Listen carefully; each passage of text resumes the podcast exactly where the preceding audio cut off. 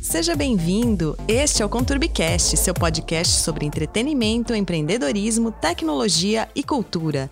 Eu sou Nick Ramalho, jornalista e editora-chefe do Conturbi Trends, nosso portal de conteúdo.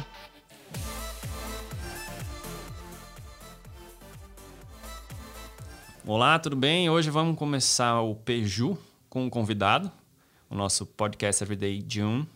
Hoje eu trouxe aqui meu amigo, parceiro de vários outros podcasts. A gente produz o Via Oral, a gente produz para algumas marcas podcasts juntos. Paulo Crepaldi, é, dono da consultoria ING, parceiro e amigo, para discutir um pouco sobre a especialidade dele, que é a indústria de healthcare, é, indústria farma, para quem não sabe. Falar de é, empresas que produzem remédios para gente, é, que é uma indústria super é, controlada, super difícil de produzir conteúdo. E, e, explicar o que, que é o que ele faz, na verdade, que é o Behavior Design. Então, Paulo, bem-vindo ao Conturbicast. A gente faz podcast quase toda semana aqui, mas a gente verdade. acabou nunca fazendo um cross. Então, bem-vindo. Vamos fazer esse cross aqui, vamos trocar ideia. Me conta primeiro um pouco sobre você e o que, que é o Behavior Design. Fala, Doug, beleza? Obrigado aí por ter me convidado. Acho que a gente conversa tanto fora do ar e agora a gente está conversando no ar e, cara, se me chamar de dono, você acha que me entrega um pouquinho minha idade. Se eu fosse mais novo, você falava founder. Founder, é. Não, founder é se fosse uma startup. Entendi. Aí rola todo aquele preconceito de startup. É, eu tenho uma startup, eu sou founder. Aí, é. Cara, você não tem nada, então. Né? Os caras falam, não, sou founder.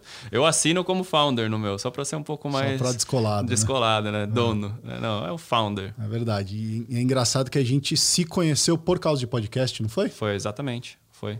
Acho que foi o foi o Leandro, né? Que apresentou. Você, acho que você estava precisando de alguém para ajudar a montar os podcasts e a gente foi fazendo junto e aí começou a gerar negócio junto.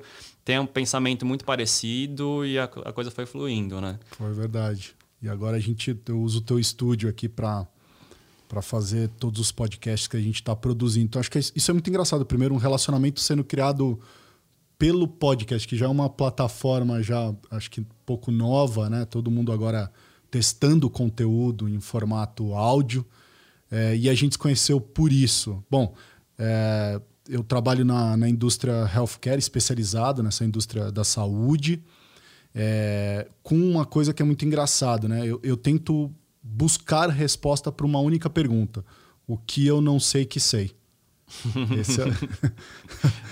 É... Essa é uma boa pergunta. É, é uma pergunta diária, né? Inclusive, diária, é. você acorda com ela. Não então, tem como fugir. Então, é, eu acho que basicamente que as empresas que me contratam é porque estão querendo entender um pouco mais é, a fundo de como levar valor é, para o público-alvo. Então, na maior parte das vezes é o médico, né, o profissional uhum. da saúde, nem vou colocar assim o médico, é, mas o profissional da saúde, ou é em tentar entender a fundo o comportamento de um paciente.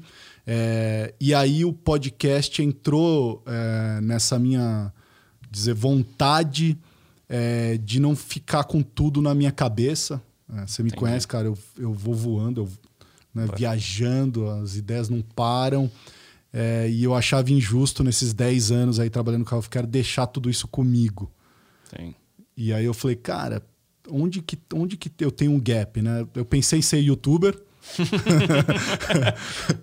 Muito jovem, né? Ser é, youtuber, né? Então, virar um podcaster, que podcast é, é tipo rádio, é. rádio tem uma gente da nossa idade, vamos começar pelo rádio. Exatamente, foi mais ou menos assim. Eu falei, não, acho que youtuber, acho que eu não, não tenho esse avatar para distribuir em vídeo.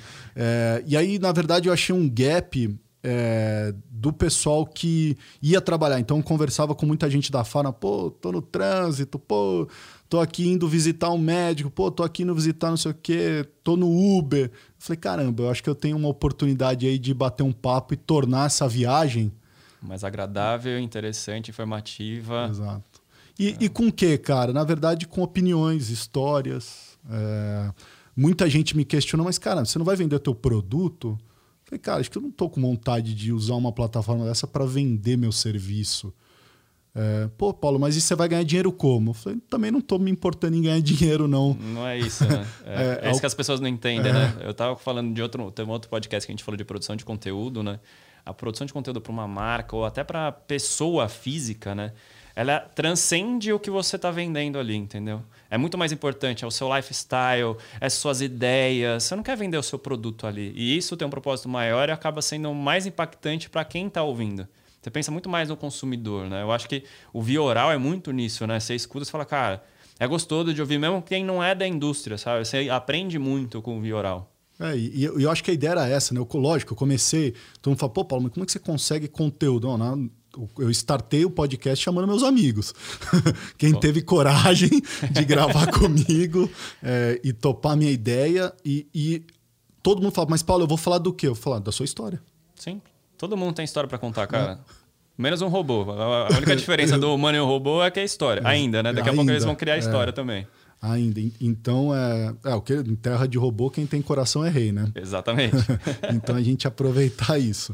Então, eu comecei, iniciei chamando meus amigos, é, e eles contavam histórias, e aí eu comecei a receber feedback. Pô, eu gostei de, de ouvir essa história. É, pô, legal isso que ele falou, me fez para parar para pensar. E eu aprendia muito também, uhum. né? Porque eu conhecia as histórias de, de ir em almoços, churrascos, de encontrar a pessoa é, na empresa e a gente parar para o cafezinho antes da reunião, antes de começar uma reunião, eles me contavam alguma coisa.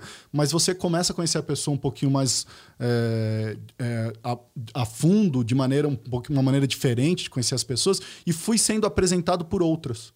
Então eu acabei agregando no meu, na minha rede de conexões Sim. outras pessoas, porque falava assim, Paulo, por que você não entrevista o fulano de tal que, cara, tem uma história super legal? E, e aí eu comecei a ver assim, pô, verdade.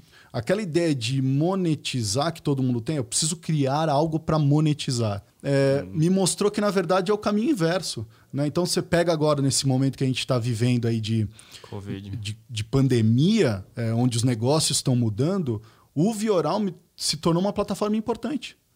Com certeza. Né? É, o, o programa que eu faço lá no IGTV se tornou uma plataforma importante, porque as pessoas estão consumindo vídeo, estão consumindo o áudio, estão buscando outras alternativas, e aí começaram a me enxergar numa nova habilidade, que eu nem sabia que eu tinha, que é do âncora de TV. né? que eu, eu brinco que hoje, com o Zoom, todo mundo tem que treinar a ser um âncora de TV. Com certeza. Né? Porque o, o, o vídeo é o novo teclado, né? É, então, é, então, acho que isso foi muito legal dessa relação do podcast que me apresentou uma nova forma é, e uma nova habilidade que eu não sabia vender até então. Né? É, Fora e... o network todo que você faz.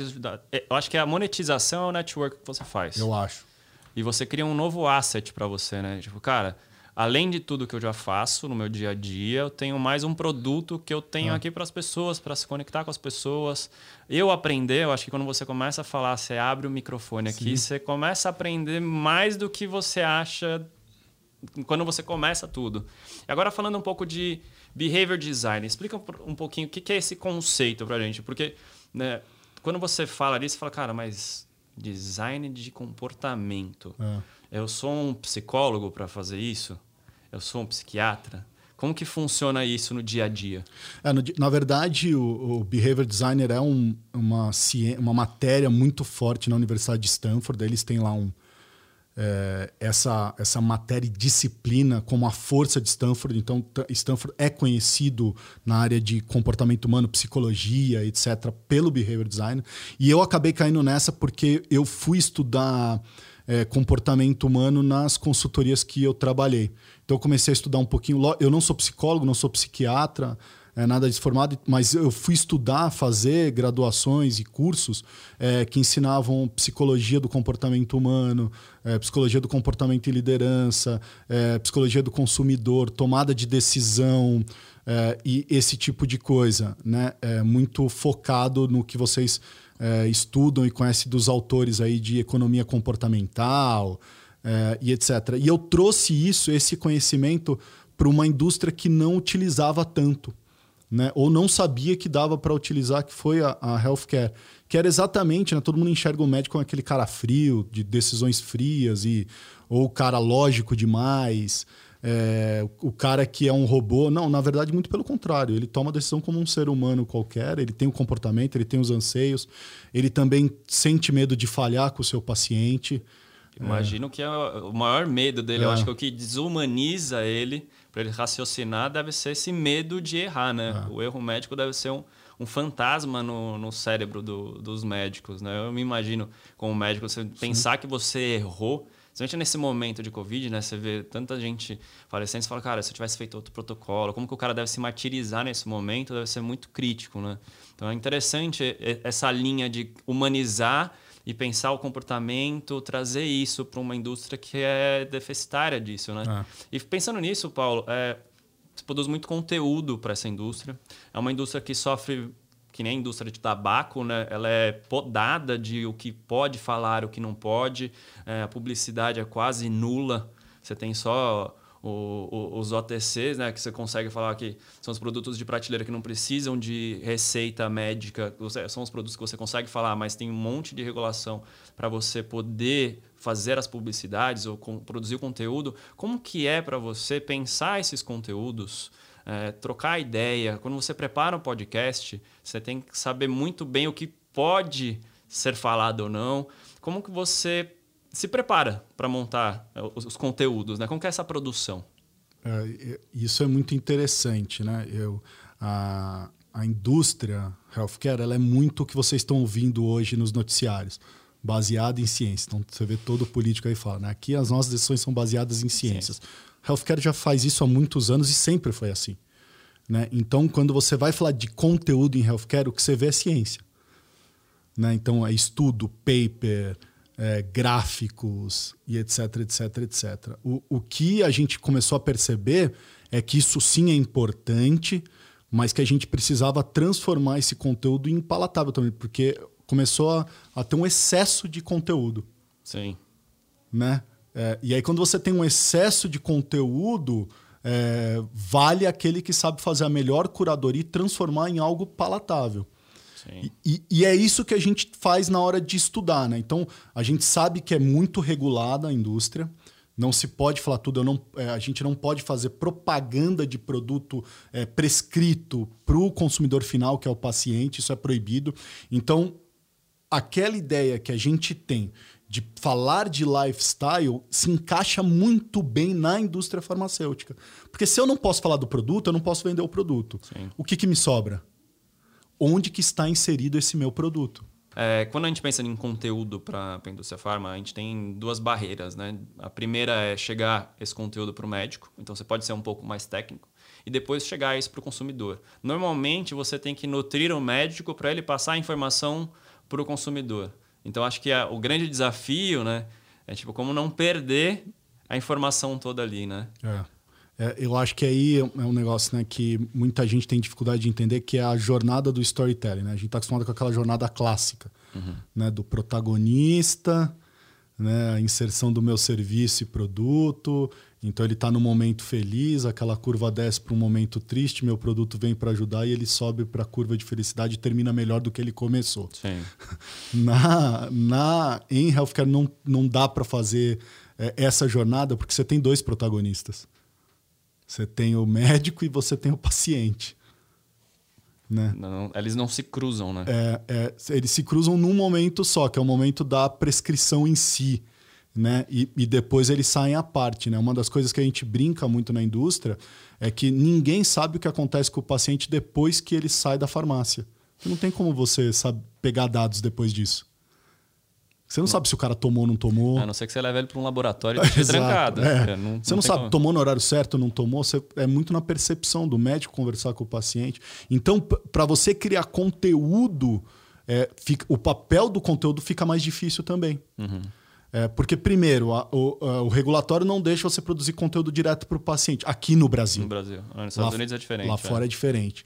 É, então eu não posso me comunicar com o paciente direto. Então eu tenho que achar outras maneiras de me comunicar, via associação de pacientes, ou via um projeto institucional, mas que eu não vá falar da minha marca é, em si, promover alguma, alguma coisa é, desse é tipo. Você pode falar de marca? É uma dúvida que eu sempre tive. Você pode falar da marca, mas você não pode falar de produto, certo? Nem da marca. Nem da marca. Nem da marca. Entendi.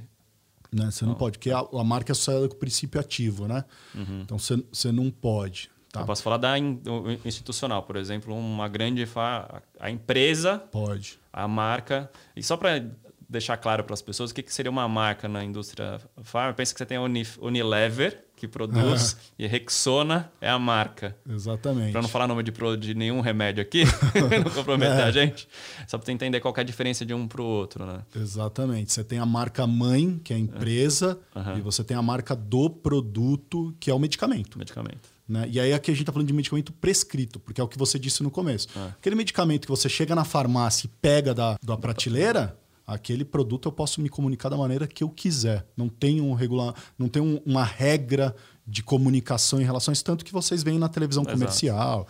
É, Normalmente tem um disclaimer para você não usar alguma coisa, Sim. algum efeito colateral. Como bebida. Exato. Né? É, segue quase que as mesmas regras. Então, quando a gente fala de, de produção de conteúdo, é complicado. Porque a gente fala assim, tá bom, o que levar para o médico? Né? O que, que ele já não viu? Essa é a grande pergunta. Né? Ainda mais no mundo que a gente vive hoje, que o cara pode acessar via portais, o cara recebeu no WhatsApp de um colega. O que, que esse cara não viu? Então, o, o conteúdo aí é tentar entender a jornada desse médico dentro do consultório. Que é o quê? Que tipo de paciente aquele cara recebe. Porque às vezes você vai lá promover um produto seu é, com conteúdo e ele fala assim, cara, mas eu não tenho paciente. E como, e como você descobre isso? Você é pesquisa ou você conta com feedback dos representantes que estão na rua? Os, dois, os dois, né? Os dois. Você conta com a força de vendas, é, você conta com trabalhos de pesquisas que vão lá tentar descobrir. Então, tem muita. É, é uma indústria que tem muita mineração de dado.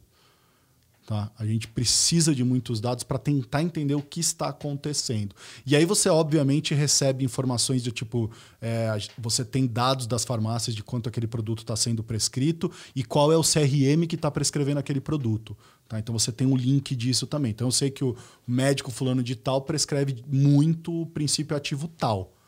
Tá? Então, é, são informações que a farma utiliza. Mas, de novo, todo esse tipo de informação nos leva a produzir conteúdo científico.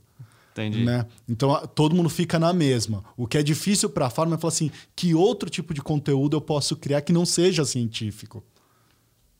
Indo para a linha do entretenimento, praticamente. É, exatamente. Né? Tipo, como que eu consigo entreter esse médico que já tem uma rotina super pesada, difícil?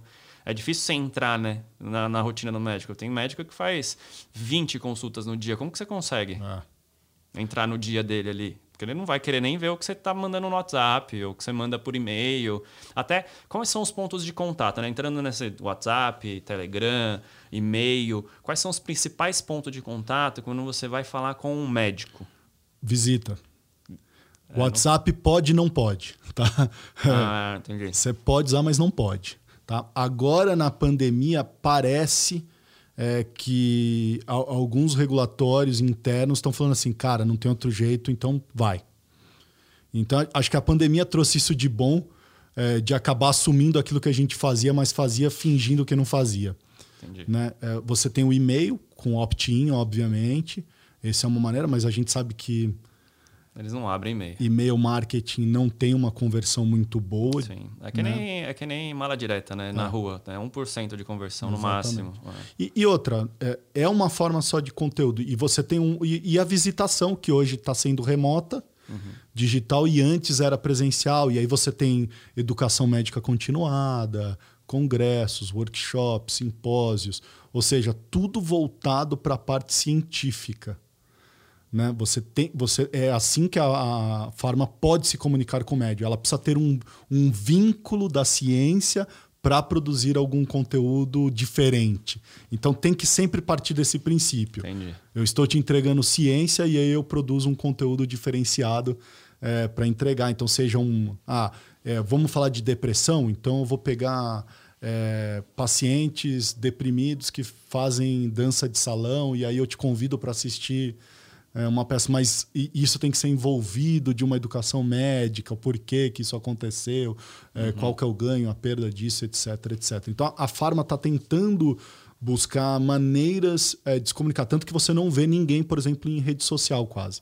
Você vê as farmas hoje no LinkedIn, mas divulgando webinar, lives, mas não conteúdo é, até, quase. Eu acho que é muito para a própria empresa, né? Atrás de colaboradores, vagas. É é mais ou menos que nem realmente a indústria do tabaco, né? Você uhum. pegar as grandes indústrias de de cigarro, né? Tudo que elas fazem no LinkedIn, que é o possível fazer, é do que está rolando no institucional, o que estão fazendo para os colaboradores, Sim. vagas que estão abertas. Porque falar de produto realmente não rola. Hum. E falando nessa onda, Paulo, o que, que você acha, da sua opinião, de conteúdos mais bem elaborados? Pensando, por exemplo, a gente poderia ter um reality sobre saúde mental que uma indústria está patrocinando por trás, ela não está falando, o quanto isso é regulado, o quanto isso é possível de ser feito.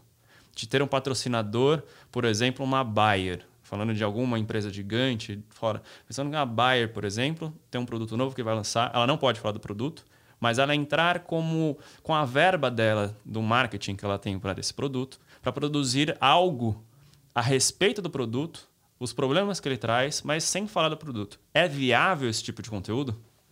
É, é viável, tem como, lógico, respeitando essas regras de não falar do produto, etc, etc. Mas aí volta, a farma se questiona o quanto desse investimento é melhor do que não investir em comunicação com o médico. Porque Sim. se o meu produto, eu só po eu posso falar com o médico diretamente, mas não posso falar com o paciente, é, qual que é a minha conversão em falar com o paciente. Essa conta, é, eu não conheço um case que tenha feito essa conta ainda. Estou falando certo. de produtos prescritos. Uhum. Tá? Que sabe falar, olha, cara, a gente criou esse lifestyle aqui para o paciente, esse lifestyle converteu do cara ir lá pedir medicamento pro, pro, é, esse medicamento para o médico, que não acontece. É muito difícil o paciente chegar e falar assim, pô, doutor, porque o cara não sabe, né? Eu quero tomar esse. Diferente nos Estados Unidos, que a, o comercial diz isso. Vá perguntar para o seu médico sobre esse medicamento para o teu tratamento. Sim.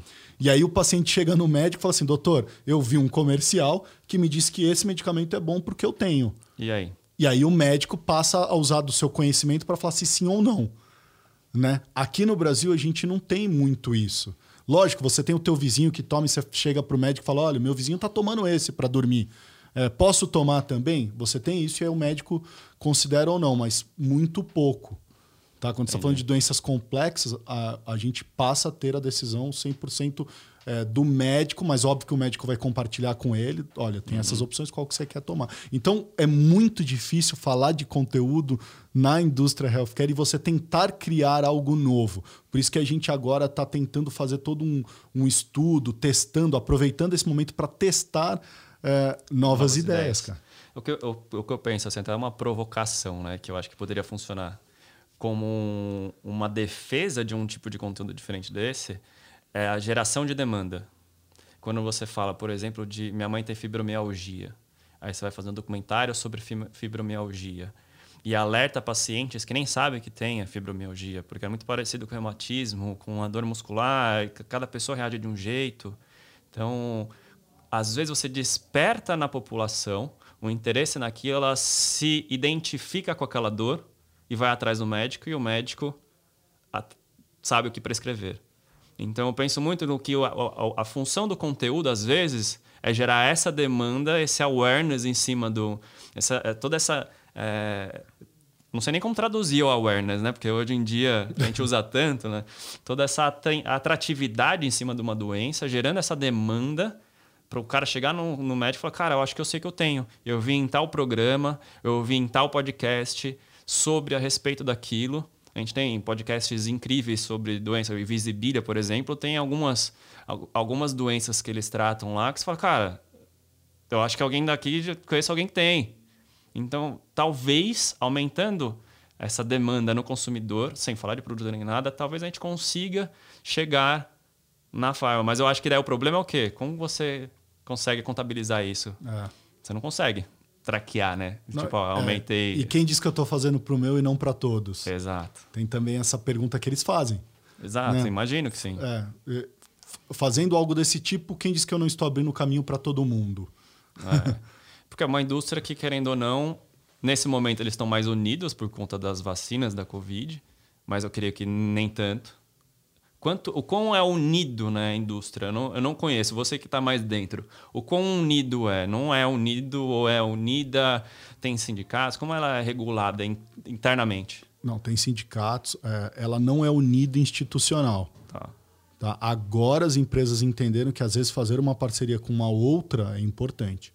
mas é uma, é uma categoria de que quem trabalha nela se conhecem muito. Então, assim, você sai de um laboratório, vai para o outro, e vai para o outro, e vai para o outro, e você está nesse hoje, e amanhã você está naquele. É, então, assim, você acaba esbarrando. Oh, esse, esse, ele foi meu chefe naquela. Né? Pô, eu trabalhei com ele lá quando eu comecei, eu fui estagiário dele. Então, é uma indústria que tem muito isso. As pessoas que circulam. É, é quase como o, o, o, bancário, que o cara não consegue sair. É, o cara, uma Os vez grandes, trabalhando, né? trabalhando em agência, nunca mais ele, ele, sempre vai ser contratado por uma outra agência de um, de um outro banco. E a Farma é muito isso. Uma vez que você ingressou na Farma, é muito difícil você sair da Farma para ir para uma outra categoria. Porque é um, uma área tão nichada, tão diferente de tudo, que o cara sente dificuldade é, em conseguir sair. É, sair. E outras empresas também têm dificuldade de arriscar e falar: deixa eu contratar esse cara para ele trazer uma nova visão aí. Interessante. E falando disso, num dos, dos podcasts que a gente gravou para um dos nossos clientes juntos aqui, eu vi alguns diretores de marketing que vieram de outras áreas de bens de consumo. Como que você vê essa transição de gente que, por exemplo, veio de uma Mondelez, uma Unilever entrando na farma, já que a gente está falando disso da dificuldade, né? Uhum. Quais são as dificuldades que esse cara encontra aqui na hora que ele fala, cara, é bem de consumo, mas se não for o OTC, cara, você não tem mais nada para produzir, né? Como que, como que é a vida desse cara? Difícil, cara. Foi a minha vida. Eu, eu vim de, do varejo, trabalhava em agência de publicidade com varejo. É, e de repente eu me vi numa. Eu cheguei cheio de ideias, tá? Pô, se a gente jogar isso no comercial, se a gente fazer isso aqui no. O pessoal, gente, não pode, Paulo. Esquece tudo isso, pô. É, e, e, eu acho que essas pessoas chegam iguais. É, e cheia aí, de vontade. É, né? Cheia de vontade e aprende que não, não dá.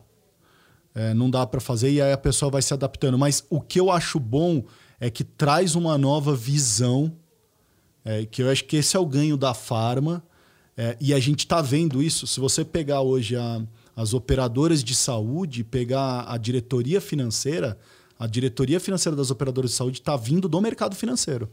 Porque eles estão precisando criar novos modelos de, de cobrança, novos modelos de, de remuneração, novos modelos de, de sistema como se das operadoras de saúde. Uhum. Então, eles estão trazendo gente de fora para falar, cara, me ajuda a criar esse novo modelo matemático é, de como eu saio do, do fee for service e entro num novo modelo de cobrança aí do, das operadoras. Né? Falando em fee for service, né? isso é uma grande uma polêmica nessa indústria. É tipo, você pagar pelo serviço, em vez de parcelar, por exemplo, um atendimento. O que, que você acha? Para onde a gente está caminhando agora, nesse momento? Que muitas das, das é, das empresas, né, as seguradoras, acabam falindo porque o custo é muito alto. Os consumidores, conforme os usuários, né, conforme os segurados, né, eles vão perdendo dinheiro, eles acabam indo para a rede pública e acaba criando um déficit cada vez mais caro. Você vai fazer um plano de saúde, continua cada vez mais caro, mais caro, mais caro e tudo na saúde fica mais caro, vai ser, sobrecarrega o público. Como você acha que pode ser uma saída? Né? Você é, já tem um, mais ou menos um modelo de negócio que os caras estão ensaiando. Como que é esse modelo de negócio que não seja só o fee for service? Muito se fala de coparticipação. Né? É... Como que funciona uma coparticipação, então, para quem não entende? Então você paga um valor menor para a operadora e o resto você banca do teu bolso e a operadora falando. Então, por exemplo, eu quero fazer hoje uma visita, um atendimento a um ortopedista. Então a operadora fala: olha, nesse ortopedista aí que você escolheu, e a escolha é sua, livre, é, você, além dos 150 reais que você me paga por mês, você vai ter que pagar mais 150. Entendi. Né? Então, lógico que você não vai pagar o valor consulta, mas você vai coparticipar com a operadora para pagar o valor consulta desse, é, desse, desse médico. médico. Mesma coisa, talvez um procedimento.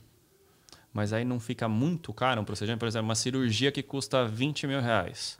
Como que seria uma coparticipação? Aí o cara é. paga 150 e vai pagar 19 mil. É, então, aí surge um outro modelo que é o modelo de que nem você falou, de financiamento. Financiamento. Por que, que as operadoras não financiam saúde? Né? Então, eu não posso hoje pagar por uma cirurgia de 80 mil reais. Será que a operadora não poderia financiar isso para mim? Olha, eu financio para você em 10 parcelas de X reais. Uhum. Então, talvez esse seja outro modelo Porque hoje o modelo que funciona, né, o Fee for Service, é muito baseado em seguro, né? Praticamente quando um cara precisa fazer uma cirurgia dessa, é um sinistro. Uhum. Ele entra como um sinistro. E todo, eu acho que eu acredito que a cadeia, né, de financeira disso é vista como você bater o carro. É. Você paga o seguro ali, aí tem aquele, aquela conta, aquele fundo que você criou de um monte de usuários, teve um sinistro, puxa para cá, outro sinistro, puxa para cá. Mas eu acho que a saúde não pode ser vista desse é. jeito, né? Tem muita operadora tentando fazer como sistema financeiro que é criar score. Entendi. Então eu crio um score individual, o quanto você se cuida. Então, sei lá, você baixa um aplicativo e fala, cara, ó, fui para academia hoje. E o aplicativo médio, ó, o cara tá andando 5 km por dia, ele correu. É, então, tudo isso vai dando indicativo, pô, esse cara se cuida. E... Já prepara o ortopedista, que ele vai ferrar o joelho. é, esse cara, é, você vê agora, né, a, com esse negócio, a, a Prevent Senior é, disparou um monte de mensagem para os seus associados, beneficiários, é, querendo saber. Né? Então, o que, que você está fazendo para se cuidar? Se está saindo na rua, não está? Porque, assim, se a pessoa não está se cuidando, aumenta o custo dele. Sinistro. Né? É, fica sinistro sinistro. Fica totalmente sinistro. É, então, isso é ruim né, para operadora. É a mesma coisa agora, né? Então tá, cirurgias eletivas. Ninguém está fazendo cirurgia, porque ninguém quer ir para o hospital. Exato. Então tá tudo travado, os hospitais desesperados, vazios. Imagina quando isso acabar e toda essa galera. Vai querer fazer tudo que estava. Cara. Exato. Como é que vai ficar para a operadora? Como que ela vai bancar tudo isso de uma vez só? Porque uma coisa é você vir pagando aos pouquinhos, diluído no ano. Uhum. Agora, quando isso tudo sobrelotar, os hospitais sobrelotar, fala, gente, tem vaga para cirurgia. Eh, quando essa loucura acontecer, como é que fica todo esse sistema de financiamento da saúde? É complicado. É um, é um papo muito profundo aqui. É, né? nossa. É. Vai além do conteúdo que a gente estava falando que aqui, loucura. né? É, é. é, eu acho que conversar. Eu acho que muita gente também precisa entender um pouquinho o que é conteúdo multinível. Sim. É, a gente usa palavras conteúdo multinível, omnichannel, que é uma palavra que eu não gosto. Para mim é one channel. É, mas eu acho que essas coisas precisam ser explicadas. É, entender que quando você fala de conteúdo, você está falando de impacto. Né? O que, que eu estou impactando? E aí você tem que saber impactar ele em diversas plataformas. Né? Não é só escolher uma e pronto. Né? É, sempre chega alguém assim e fala: Cara, tem um amigo meu que está fazendo, eu quero fazer igual. Mas por que, cara? Seu conteúdo tem a ver com aquilo dali, é. com aquela plataforma. Ah, tá todo mundo fazendo TikTok, eu preciso fazer. Exato. Fala, cara, não, mas o seu conteúdo não tem nada a ver com aquilo, entendeu? É. Então, é o que eu falo para a farma, né? Tipo, eu pego o TikTok, né? Que hoje é a, é a febre é das febre. redes sociais. Para quem tá na. Você que gosta de música, sabe que para quem tá na área da música é, é, é uma, é uma boa plataforma para isso. É, mas também é uma boa plataforma para essas empresas aí que tem conteúdo para o adolescente e o jovem adulto, que é a grande maioria. Então, você pegar aí dos 16 aos 24 anos, que é talvez a maioria usuário hoje do TikTok, tem muita gente entrando, mas por que, que não, essas, não produzir conteúdos de lifestyle no TikTok para essa população que usa o teu produto, né? Eu até sugeri no, no acho que foi no primeiro ou no segundo podcast, que eu já estou até perdido de quantos a gente já fez aqui. Das empresas hoje contratarem um TikToker para ter um cara que sabe como funciona ah. isso dentro, ensinar esse cara como funciona a empresa e utilizar, fazer o cross de produção de conteúdo. Porque o cara já sabe como funciona a linguagem, a empresa não sabe, é tudo muito novo. E aproveita, traz. Eu falei da Coca-Cola, por exemplo, ela contrata um cara que influência do TikTok. Fala, cara, você vai usar isso daqui como laboratório e tudo que você fizer, cara, te dou munição para trabalhar aqui. E a gente só faz aprovação junto. Vamos nessa? É um grande laboratório. Mas e aí? Quem está disposto a pagar por isso, né? Exato. Então, é uma sugestão. É tudo muito novo, né? Isso que é o legal do digital. Então você tinha o Instagram, Instagram bombando, tava todo mundo, vamos investir, vamos investir, vamos investir. Daí chegou o TikTok, e, e o mecanismo do TikTok é tão interessante porque hoje ele, o algoritmo ele não te poda que nem no Instagram. No Instagram ele quer que você pague. Então não vai chegar para todo mundo na sua, na sua rede. Então você tem um milhão de, de seguidores, ele vai chegar para 1%. O TikTok não, ele está aberto. Ah. Você faz um challenge, você perde o controle. Vai ter 100 mil views. Ele não fica. Ele ainda não, ainda não está limitando as pessoas. Ainda. Daqui, ainda. A pouco, daqui a pouco eles vão ver um jeito de monetizar isso, como toda a plataforma faz. Então, essa é a hora para as empresas aproveitarem o, o momentum e fazer o negócio acontecer. É. E outra, o, o digital deu uma oportunidade para gente que para mim é sensacional em conteúdo. E eu me lembro assim, eu sou da, da geração analógica digital, né? Então, Uhum. nasci analógico, depois me transformei para digital. Eu me lembro que a única maneira de você distribuir conteúdo antigamente era na impressa ou na TV. Só. Né? E rádio. Ponto, acabou. E você tinha rádio, óbvio, como você sempre teve, aí na, na é. história da publicidade, né?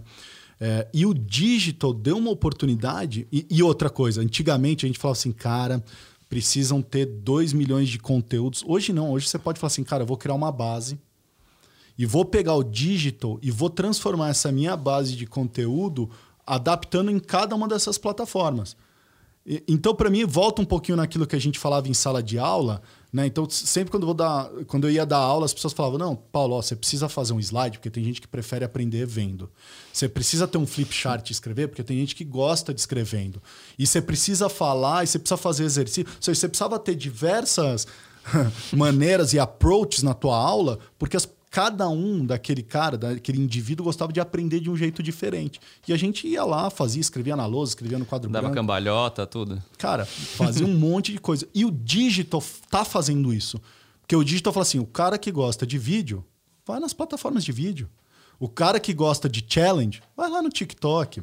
O cara que gosta de áudio, tá com pressa, quer escutar em duas vezes, corre pro podcast, né? É, o cara que Esse gosta... é o caminho, o é. caminho sem volta, né? Uma vez você escutar alguma coisa no Não nunca dá. mais, nunca mais você volta a ouvir normal. Cara, então, é, só, é incrível, né? Parece. Outro dia, não sei quem entrou no carro e falou: Cara, o que, que você tá fazendo? Eu falei: Não, tô escutando em duas vezes. O cara falou: Não pode, isso é foi maluco, verdade. é- eu, sou, eu sou desse daí também. É o caminho sem volta. Quando você começa, cara, já era. É, e, e eu acho interessante porque antigamente, para atingir certos nichos, era impossível. E hoje, você tem vários clusters, né? tem vários grupos pequenos que conseguem ser nutridos com conteúdo de qualidade e chegar nas pessoas e você produzir conteúdo para essas pessoas de nicho quase com zero custo uma coisa que antigamente era impossível de fazer. Depois ela ficou cara de fazer com TV paga, por exemplo. Você tinha os nichos, né? Os canais Discovery Turbo, aí você tinha o T- TLC de eh, casa e, e gastronomia. Você começou a separar os nichos ali. E aí chegou o digital, cara. As redes sociais e tudo mais, você consegue falar em micro, cru, micro clusters e, e micro influencers. Começa a mudar muito, a produção de conteúdo mudou muito, a publicidade mudou muito. É, a gente está num momento muito interessante, assim, para você começar. E, e das empresas em conteúdo começarem a assumir, assumir posicionamentos. Sim. Né? Eu acho que o conteúdo diz isso. Né? Quando a gente fala de lifestyle, é você, como empresa, assumir o teu lifestyle, aquilo que você acredita. Com certeza. Agora, você precisa ter coragem para fazer isso, porque as empresas têm muito medo de falar, não, preciso ficar no meio termo. Não, cara, por que não assumir aquele lifestyle, não abraçar de vez aquele lifestyle e falar, cara, esse sou eu, cara, é, é, é, é para esse pessoal que eu tô fazendo, que gosta, que tem os mesmos gostos, é, que curte a mesma coisa que eu curto, é, e ponto acabou. E lógico, vai sangrar para outros, mas o teu core é aquela população que se parece muito com você. Por isso que a gente trabalha muito com brain persona, né? Por que, que você desenvolve uma persona de marca? Para ela se parecer com um ser humano. Né? Para você se ident- identificar quais É. são os seus públicos-alvos. Né? Porque você não tem um único público-alvo. Essa é a questão, né? Exato. A galera fala, ah, esse é meu público. Cara, você não tem um público-alvo. Ninguém fala com uma única pessoa, mesmo num nicho. Pega a Nike com a Nike há, há alguns anos atrás decidiu abraçar a causa do Colin Kaepernick, Sim. aquele jogador da NFL. Olha hoje, Cara, o que que representa esse conteúdo no que a gente está vivendo hoje em relação a isso?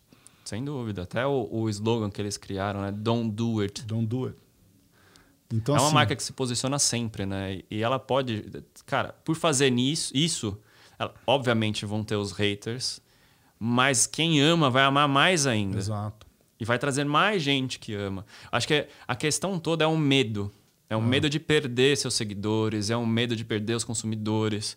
Obviamente que isso pode acontecer no primeiro momento, mas na hora que você levanta uma bandeira que diz, assim, ela seja verdadeira com o seu propósito e sua existência. Também não adianta você levantar uma bandeira por levantar e ficar aquela coisa vazia, se posicionou, mas não, não é bem a sua cara, que acontece muito isso. Você vê muito isso na, na LGBT, na- as bandeiras, né, de falar, não, isso é contra, não sei o quê. lá. Só que não tem nada a ver com o resto que a marca está falando. É. A Nike faz muito bem isso porque tudo que ela faz diz, condiz com aquilo que ela está falando, né? É, com esse posicionamento. E as empresas precisam entender que o digital dá, é, colocou a tua cara a tapa mesmo. Sim. Antigamente você recebia no saque. Exato. Né? Então ficava escondido. Quem escutava o saque era só a empresa. Não, hoje o... é Facebook é o reclame aqui Exata... online ali. E, cara, 24 horas. E, e normal, ok. Eu, eu acho que o mais importante do que ter haters é como eu respondo esses haters. Né? Porque, meu, cara, se você tá com tão ódio, deixa eu escutar a tua opinião e vou te dizer por que eu penso assim. E se você discordar, tudo bem. Exato. Cara, não, não, não vamos ficar com raiva um do outro. Cara, não tem problema nenhum. E eu acho que é esse o posicionamento muito é, de empresas que assumem é, esse sentido de conteúdo em lifestyle, que é, cara, na verdade, falar para quem é, é, o lover, aí, o, o amante dele, falar assim, cara, é, eu também gosto disso como você gosta. Se identifica, né? É, exatamente. Sobre identificação. Cara, e, e, assim, você tem milhares de cases, né? É. Você paga, tipo, o lifestyle da Red Bull. Você pode não se identificar que você seja um atleta de elite Sim. que faça maluquice, mas pode é. ser até uma coisa aspiracional, um sabe? Um tipo, paraquedista que vai saltando. Cara, eu jamais pularia de wingsuit, por exemplo, mas eu acho demais que o cara tá falando. Aquele lifestyle é tão legal, entendeu? Que eu me assimilo com aquilo. Eu ah. gostaria de fazer parte daquilo. Então, é, é, é, esse despertar, essa vontade de fazer parte daquele universo. Tem marcas que conseguem fazer isso muito ah. bem. E aí transcende o que ela vende de produto. Esse é o X da questão. Qualquer coisa que a Apple venda, vai vender, porque transcende a marca e os produtos que ela faz. Porque tudo que ela traz, os pontos de contato, é muito maior do que ela. Vira até uma religião, né? O cara que defende a Apple, cara, ele é um evangelista, né? O cara é, é quase uma seita, sabe? Tipo, o cara... Você não tatuava no carro o adesivo? É, então, todo mundo fazia isso. com orgulho, cara. Com orgulho. Então é muito difícil chegar nesse ponto, mas são pessoas que realmente, marcas realmente que é, levantam a bandeira, né, se posicionam de verdade. E quando você tem essa verdade, as pessoas acreditam nessa verdade, tanto para o bem quanto para o mal. A gente tem cases também bem mal Sim. posicionados que levaram as pessoas para o abismo. Então eu acho que o conteúdo tá, tá arrastando todo mundo para dentro dessa frente, uhum. né? Que é a frente assim, eu, é, eu preciso é, a produção de conteúdo não necessariamente significa produzir é, vendas de um produto ou produzir venda de um serviço, mas é, é, conteúdo em cima daquilo que eu acredito como produto, de que eu acredito como marca. Né? Uhum. Então, a, pô, seus pra, valores. Seus, ah, vou dar um exemplo, sei lá, eu produzo aqui um medicamento para gripe, uhum. tá? Cara, é eu tentar entender a dificuldade talvez da mãe com o filho quando o filho está gripado. Por que não produzir conteúdo? Olha. Pode eu... ser uma sketch, né? De comédia com as mães com todas as dificuldades. Aí você traz uma Luísa Perissé, Ingrid Guimarães e faz um. Ou o contrário, porque, ó, por exemplo, vamos, vamos pensar agora aqui, né? Ah, puta, agora viajei máximo aqui. Do... melhor a gente parar com isso. O, cara, homeschooling, né? Então tá todas as mães, pais desesperados com os filhos em casa, é, em homeschooling. É, então tem aula dentro de casa, dividindo a internet. É, poucas pessoas notaram isso, mas uh, muitas pessoas não têm mais computador dentro de casa. É o smartphone. Então, às vezes, o cara tem que competir com o computador do pai, que é corporativo. E o pai precisa trabalhar também. Né? Então tem muita gente desesperada, foi atrás de tablet, como, como o smartphone, é, melhorar a internet. Então teve toda essa loucura e o aprendizado em casa. Por que, que não essas marcas que não são envolvidas com mãe e criança estão fazendo conteúdo para ensinar a mãe a lidar com essa criança dentro de casa? Fica aí o questionamento, né? Porque tem vários. Quanto, quanto maior a crise, maior as oportunidades. Para você ajudar as pessoas, abraçar a causa. É e realmente mudar a vida, né? gerar um valor. Acho que aqui o conteúdo consegue gerar valor para as pessoas. É isso que você tem que entender, que está ouvindo aí, o quanto o conteúdo consegue gerar é. de valor. E, e, pensar, né, o, como, o quanto você é influente dentro da vida daquela pessoa, independente do, do, do fim do teu produto em si. Ah, mas Paulo, pô, meu produto aqui é para tratar gripe. O que, que eu tenho a ver com homeschooling? Tem tudo a ver, caramba. Totalmente. Né? É, o teu produto é exatamente para evitar que a criança fique em casa e ela vá para a escola. então, cara, para mim já tem tudo a ver. Né? É, e agora ela está em casa e na escola. então, assim, tem tudo a ver. Então, acho que a, a, o marketing precisa começar a pensar um pouquinho mais nisso é, né, dessa, dessa questão de produção é, de conteúdo, né? Como que isso vai impactar. E o le mais legal ainda do digital, que esse conteúdo fica. Né? Eu brinco, é o teu karma virtual. A não ser que você. De... Mesmo se você deletar, alguém. Alguém, salvou, já... alguém, alguém, salvou. alguém printou. Alguém salvou. Já era, você vai ter o teu karma Você- virtual ali. Você falou, palavra falada, não tem volta. Não tem. É Né? bem isso. Paulo, obrigado demais por ter participado desse podcast. Eu te convidar para outros. Bora. E, e vamos nessa. Quem não conhece o Vioral, é, entra lá no Spotify, Deezer, Stitcher, Google Podcast. É distribuído em todas as plataformas. Esse é o mais legal do podcast. Você pode ouvir onde você quiser, bem que convém. Quando É, quiser. Quando quiser. Você tem esse poder de escolha. É, E na velocidade que quiser também. e na velocidade que quiser. A gente é desses daí que essa- assiste acelerado. É. Assiste ouve, né? Então, muito obrigado, Paulo, mais uma vez. E fica aí para a próxima. Se inscreva no nosso canal aqui, no nosso podcast. É, tá só começando esse desafio de junho. E vamos nessa. É, Valeu. Parabéns aí pelo Peju, tá bem legal, tô acompanhando, tô aprendendo bastante com ele. Então me mandar um abraço aí para todos os ouvintes do Conturbicast e fiquem com saúde, né? Exatamente. Gostou do nosso bate-papo? Então ouça esse e outros episódios no Spotify, na Apple Podcasts, no Deezer, no SoundCloud, no Stitcher ou em outra plataforma de sua preferência.